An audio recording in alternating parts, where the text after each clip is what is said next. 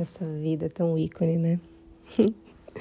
Duas e meia da manhã, eu sem sono, esperando o boy chegar e entrar pela porta da minha casa, me beijar e fazer aquela rapidinha.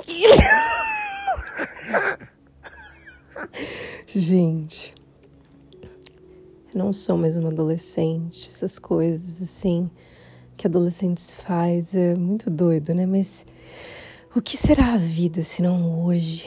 O que será a vida se não agora? O que será da vida se não aproveitar os momentos? Guardei tanto, reservei tanto minha energia, tanto, tanto, tanto, para de repente compartilhar com um desconhecido. Afinal de contas, a gente nunca sabe quem é quem. Somos atraídos pela energia, somos atraídos por algo, para aprender algo. E o mais legal é que aconteceu exatamente tudo que eu queria.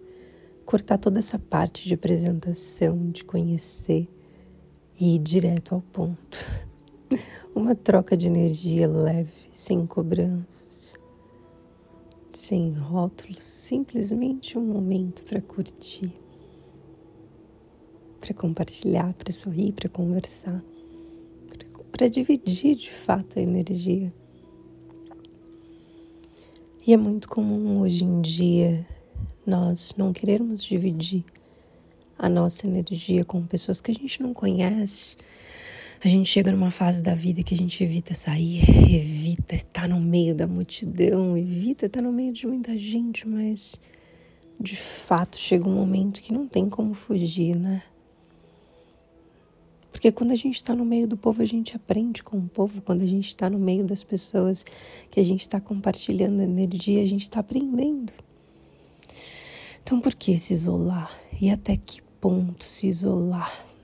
Porque quando se, quando a gente se isola demais, às vezes a gente se perde da gente. A gente esquece até mesmo que é atraente, que é bonita. A gente se esquece do nosso poder sexual, só que de fato, será que a gente se esquece ou será que a gente não está aproveitando e percebendo as oportunidades que a vida dá?